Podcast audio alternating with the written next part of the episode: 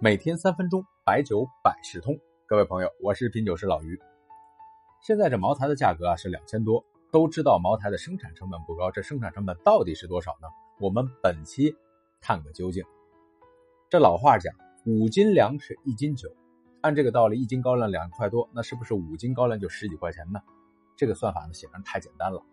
不过还好，因为茅台是上市公司，通过财报我们可以窥探一二。二零一八年的年报，茅台的总收入是七百七十二亿元，其中原材料的成本是三十八亿，也就是原材料大概占比是百分之四点九左右。按照二零一八年茅台的出厂价是九百六十九元计算，也就是一瓶茅台酒的原料成本大概是四十七块钱左右，这个基本上就是那个五斤粮的概念。但是除了原材料费用，还有人工费用。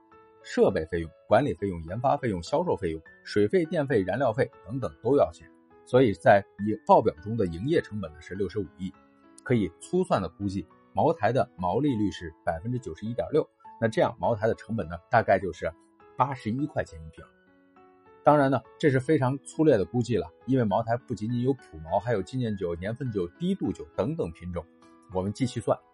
在财报中呢还有一个税费及附加，这个数据呢是。一百一十三亿元，所得税呢是一百三十亿元，把这些总费用占比加起来呢，达到了百分之三十九点八。那么这两块呢，加到九六九的出厂价里边，一瓶茅台酒的成本呢，大概是三百七十八元。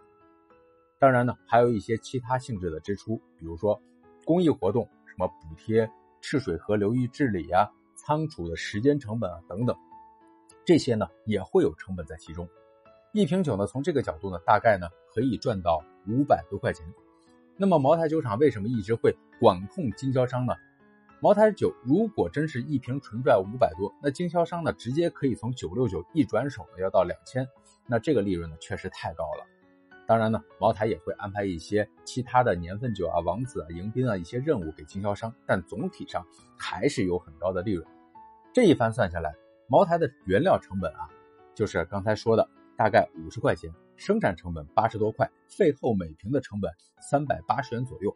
虽然不是那么精准，但应该大差不差，心里有数了吧？关于赚钱这个事儿，在商言商是可以理解的，但是太容易赚钱，一定要想着回报社会，千万不要做南宋诗人徐照的商人妇。百尺墙杆过酒楼，竹标雉尾信封头。高环粉巷商人妇。不识人间离别愁。